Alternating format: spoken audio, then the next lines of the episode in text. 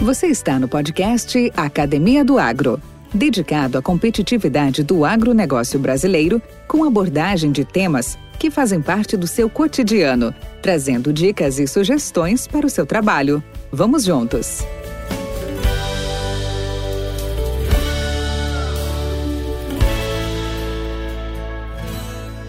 Olá, olá pessoal do agronegócio. Está aqui o Valdir Franzini, apresentador do podcast Academia do Agro, e que com muita satisfação hoje vamos receber um companheiro, um parceiro de estrada aí, um militante na área da construção e muito, muito chegado, muito próximo ao agronegócio, que é o Tomás Spana que ele é formado em engenharia mecânica pela Universidade Estadual de Campinas, a famosa Unicamp, e atua há 14 anos no setor de equipamentos de construção, tendo passado por grandes empresas do mercado.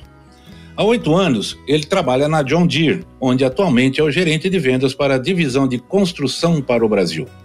Spana é responsável por liderar as atividades de vendas de equipamentos de construção e o desenvolvimento da rede de distribuidores em aspectos relacionados a vendas, market share, gestão de ativos, captação e retenção de clientes, além de que também começou na companhia já desde 2014.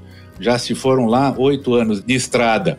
E ele, como gerente de vendas, gerente, desculpe, de negócios corporativos, para o Brasil, ele tem atuado no desenvolvimento da área de contas corporativas na divisão de construção do país. Além das experiências no setor de construção, o Tomás também atuou como gestão de manutenção na Ródia, empresa de especialidades químicas, e na Danone, fabricante de laticínios, como gerente júnior, engenheiro de processos, em finanças e controladoria de mercado. Belo currículo, Tomás. Bem-vindo ao podcast Academia do Agro. Então, aí, acho que foram buscar até os estágios que eu fiz aí, mas agradeço aí pela, pela introdução e agradeço pelo convite. É um prazer estar aqui com você. Bacana, bacana. Mas vamos começar conhecendo um pouco do Tomás. É lógico, agora nós não vamos começar lá do seu batizado para cá, né? Podemos começar um pouquinho mais recente, fique tranquilo. tá? Então, onde tudo começou? Conta um pouco sobre a sua trajetória profissional e pessoal. Natural de Campinas, né, aqui no interior de São Paulo. Hoje eu falo aqui de, de Indaiatuba, onde Deere tem o nosso escritório regional para toda a América Latina. Então, é, moro aqui na região e, e, e, morei desde sempre aqui na região. Fiz, é, estudei engenharia mecânica é, na Unicamp e o, basicamente o que me levou a, a estudar engenharia mecânica é, é, era a paixão pelo automobilismo, então principalmente aí pela, pela Fórmula 1, sou um, um, entusiasta até os dias de hoje, apesar de nunca ter de fato ter trabalhado com isso. É, e trabalho aí no setor de equipamentos aí há quase 15 anos, né, então já são quase 9 anos aqui na John Deere e, e uma experiência que eu tive antes de vir para John Deere, eu trabalhei num distribuidor, de distribuidor de um outro fabricante, então foi uma experiência aí muito significativa e muito importante como aprendizado no segmento de construção, né? Você trabalhar é, num distribuidor te dá realmente a realidade ali do dia a dia com o cliente, né? Eu tive a oportunidade de trabalhar é, desde venda de equipamentos, mas também peças e serviços, contratos de manutenção, é, pude trabalhar em grandes projetos de infraestrutura, né? Então rodei aí bastante pelo pelo Brasilzão inteiro aí, pelo interior de várias regiões do Brasil, então é, posso dizer que acho que uma, uma das maiores é, aprendizados que eu acho que eu tive nessa, nessa jornada toda até agora é justamente ter conhecido bem o Brasil. Né? Além, das, além das capitais, além do, dos litorais, aí pelos nossos interiorzões todos. E, e, essa experiência de ter trabalhado no distribuidor, então, né, quando você vem para dentro do fabricante, né, apesar de estar tá ainda ligado aos nossos clientes, né, tô, eu lidero a área de vendas para o Brasil, então trabalho no fabricante, mas não estou diretamente ligado ali às nossas linhas de produção. Né, continuo, de certa forma, ligado na, na, área comercial, mas quando você já tem essa experiência e tem essa vivência né, do, de como é atuar na linha de frente, no papel do distribuidor, com certeza ajuda muito né, no lado que eu tenho hoje, que é o lado de desenvolver os nossos distribuidores. Né, ter, ter vivido o lado de lá também, acho que dá uma dá um aprendizado é, fundamental para poder desempenhar a posição que eu tenho hoje com sucesso. Não, bacana, bacana, Tomás. Esse podcast faz parte da rede Agrocast, a primeira e maior rede de podcasts do agro do Brasil. Acesse www.redeagrocast.com.br. Podcast Academia do Agro. Me fala uma coisa, vamos falar um pouquinho da John Deere. Como é que estamos na foto? Conte-nos sobre esta marca icônica global, realmente é um dos ícones no mundo aí, como tantas outras. Né? Eu mesmo trabalhei na, na, Pioneer, que também é uma grande ícone do, do, do, agro, e a John Deere é uma referência, sem dúvida nenhuma. É uma empresa com mais de 180 anos de história, eu mesmo tive a oportunidade de visitar algumas vezes, né? Ah, as plantas lá, na, lá em Illinois, lá em Iowa, e, e é uma história muito rica, né? Como disse, como eu acabei de dizer, e é uma organização a qual você já tá, tão bem representa sua visão, missão e valores. Como é que estamos na foto aí? Conta um pouquinho para nós. Gente, né, uma coisa que eu gosto bastante aqui da John Deere, né, que é uma empresa de 185 anos, né, então quase dois séculos aí de existência, mas que é uma empresa que tem a, a inovação como um dos nossos quatro valores, né? Então a John Deere, os nossos valores, né, como a gente trabalha, é o comprometimento, a qualidade, então, quem já teve a oportunidade de visitar as nossas, as nossas unidades de produção entende o que, eu, o que eu falo quando eu digo sobre qualidade, né? A gente faz desde corte de chapa, solda, então é realmente um, é um processo de transformação muito grande e a gente faz questão de fazer o máximo possível dentro de casa para poder garantir a qualidade, é, integridade, que é a forma como nós fazemos os negócios, e a inovação. E acho que a inovação tem sido talvez a coisa mais presente aí nesses últimos dois anos e meio, mais ou menos. É, então a John Deere, é, ali no final de 2020, a gente teve uma mudança de CEO, é, que, que é agora o John May, no, nosso CEO desde novembro de 2020. E se eu não me engano, aqui eu posso estar errado, mas se eu estiver errado não é por muito, ele deve ser o nosso décimo CEO. Então, uma empresa de quase 200 anos, é, é o décimo CEO apenas, então uma empresa é, extremamente estável ali nas suas lideranças. E o John May trouxe junto com, com ele um novo modelo de operações para a empresa, que a gente passou a chamar de Smart Industrial. E eu peço desculpas por não ter uma, uma tradução para o português aí muito, muito definida.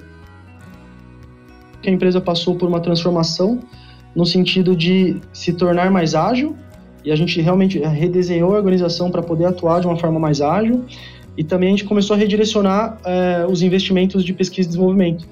Então a gente até 2020 a gente investia aproximadamente 4 milhões de dólares por dia em pesquisa e desenvolvimento. E a partir dessa mudança, né, dessa transformação que a gente passou ali uh, em 2020, a gente passou a investir quase 7 milhões de dólares por dia em pesquisa e desenvolvimento.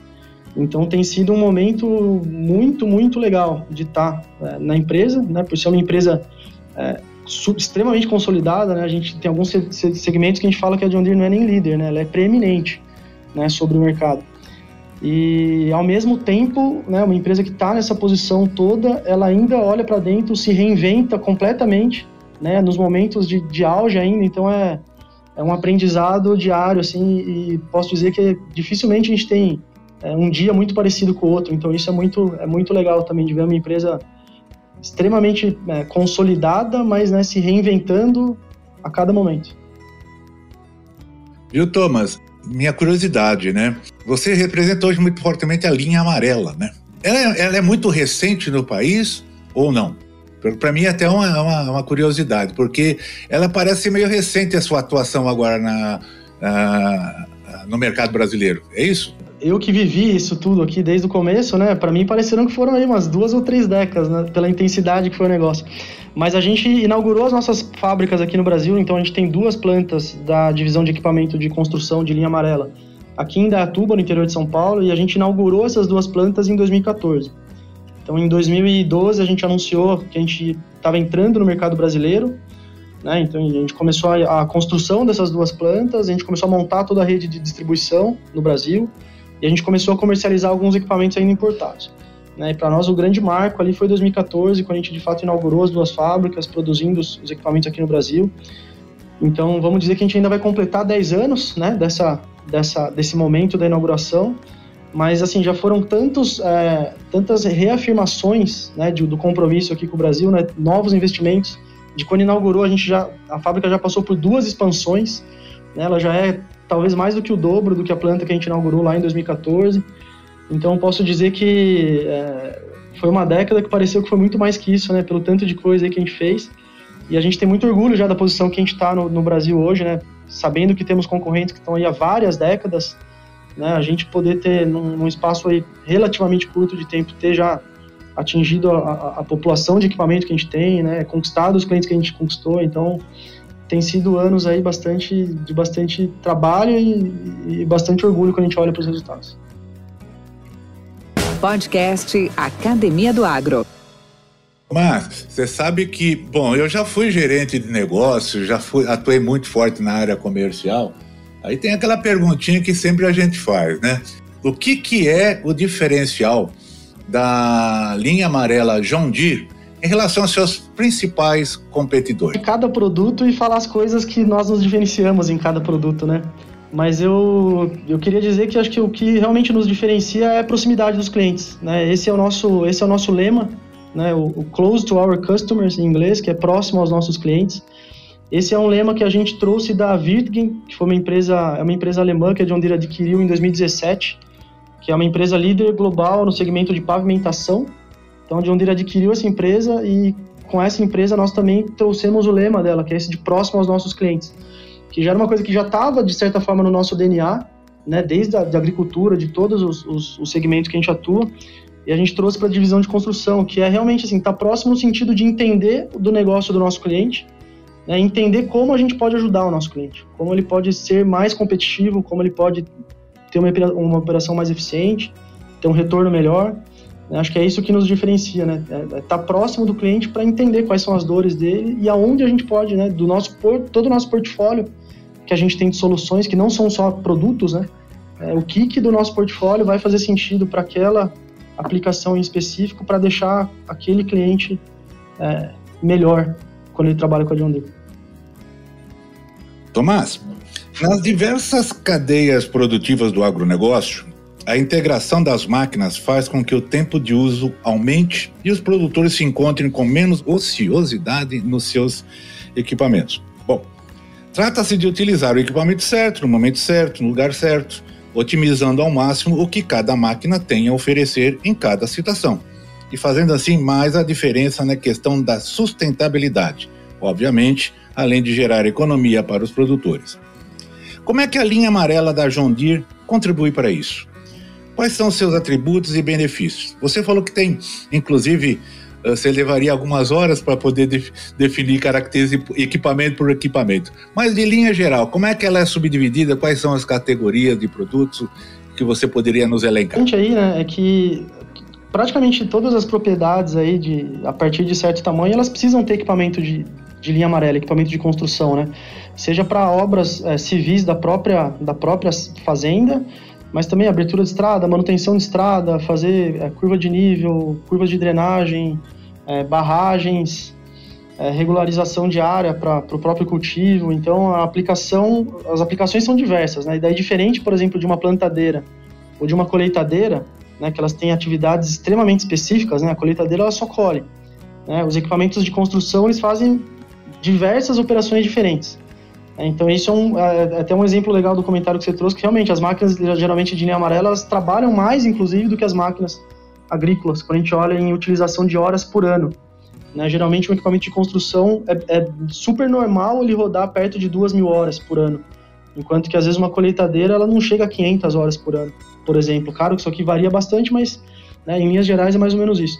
O que a gente mais vê de utilização, acho que eu posso destacar, é a pá carregadeira, e daí também diversas operações, né? desde movimentação de fertilizantes, movimentação de calcário, carregamento de, de bag para abastecer plantadeiras, por exemplo, é, carregamento de fardo de algodão, virou uma aplicação super utilizada nas pás carregadeiras, é, movimentação de bagaço de cana-de-açúcar, por exemplo. E daí a gente está falando de, de várias aplicações com o mesmo produto, mas claro, importes também de produtos diferentes. Né? Então a gente tem carregadeiras que vão ali desde de 10 toneladas de peso operacional até 22 toneladas, sendo utilizadas em aplicações diferentes dentro do agronegócio. É, além das carregadeiras, dá para destacar também a retroescavadeira, que é uma máquina muito versátil, principalmente em propriedades menores, porque ela consegue ser um coringa.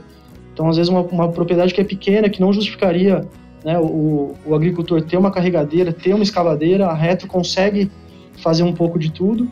É, também as escavadeiras, né, em propriedades maiores, onde precisa ter mais drenagem, é, por exemplo, em, em, em, áreas que chovem bastante, então você, consegue, você usa as escavadeiras para fazer as barragens, para represar água.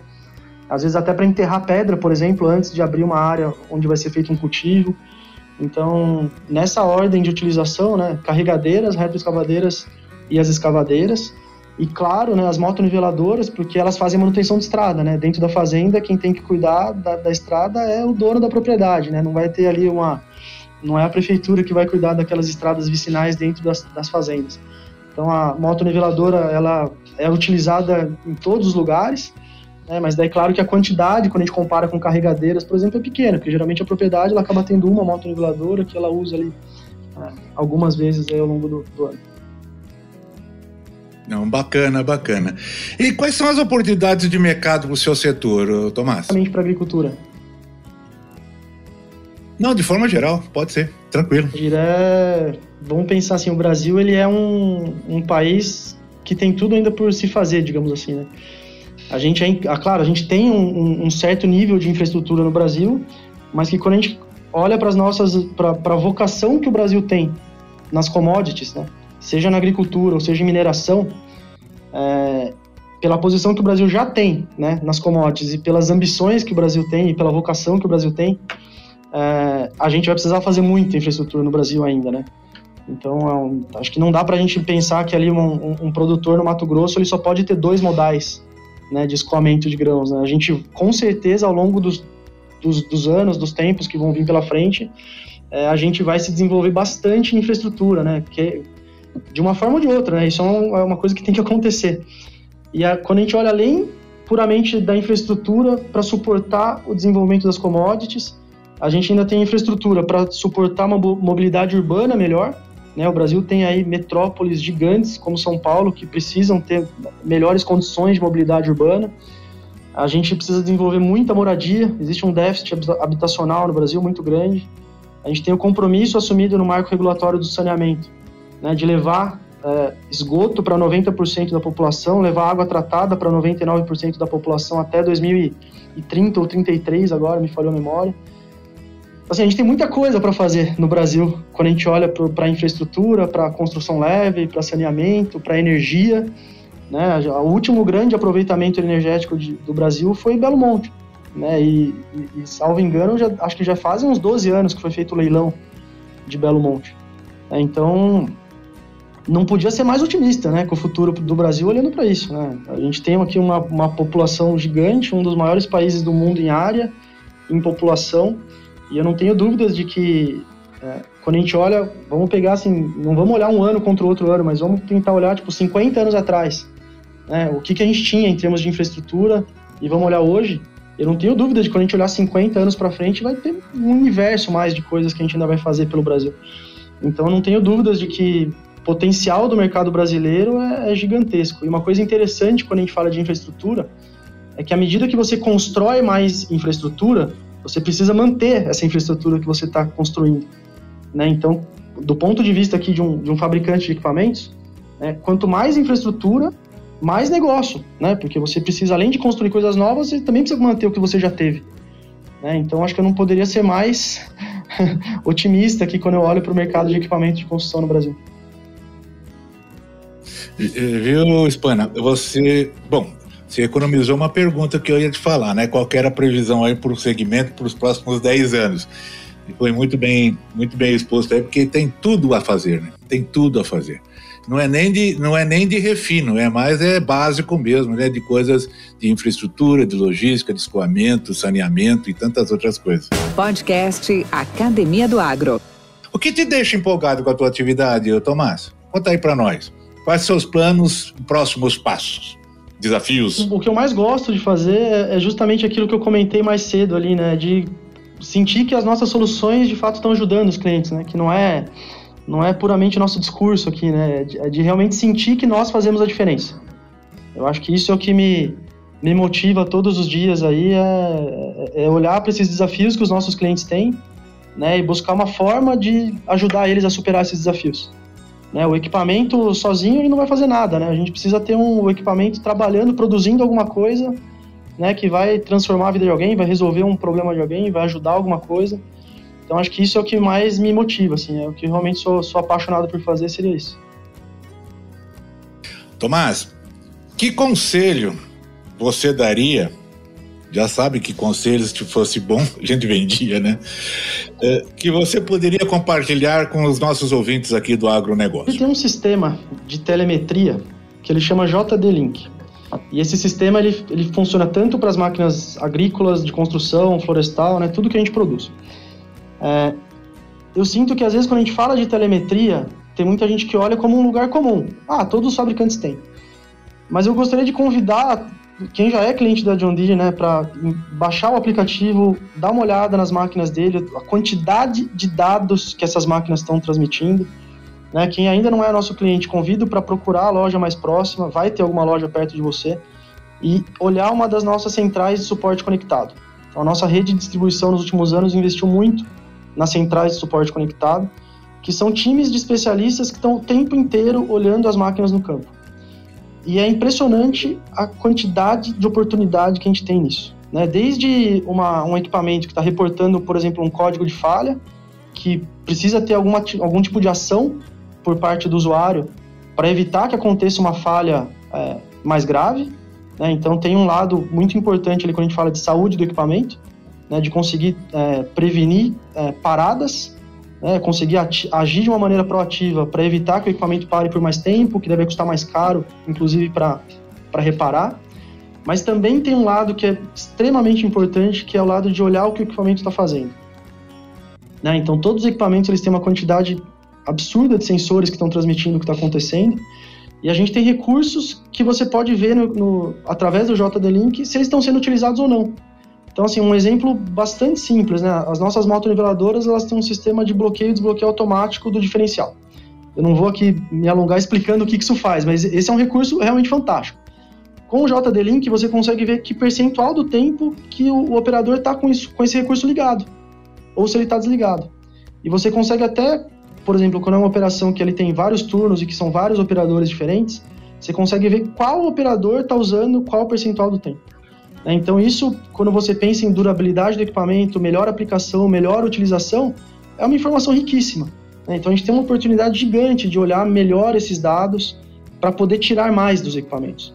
E daí, só para encerrar esse pedaço da fala aqui, né, para deixar com um, um, dado aí que é bastante é, representativo, quando a gente vai olhar o tempo dos equipamentos que eles estão em marcha lenta, ou seja, eles estão com o motor ligado, mas eles não estão de fato produzindo é, nada, esse número, via de regra, a, ao longo da vida do equipamento, ele acaba ficando entre 20% e 30% de ociosidade.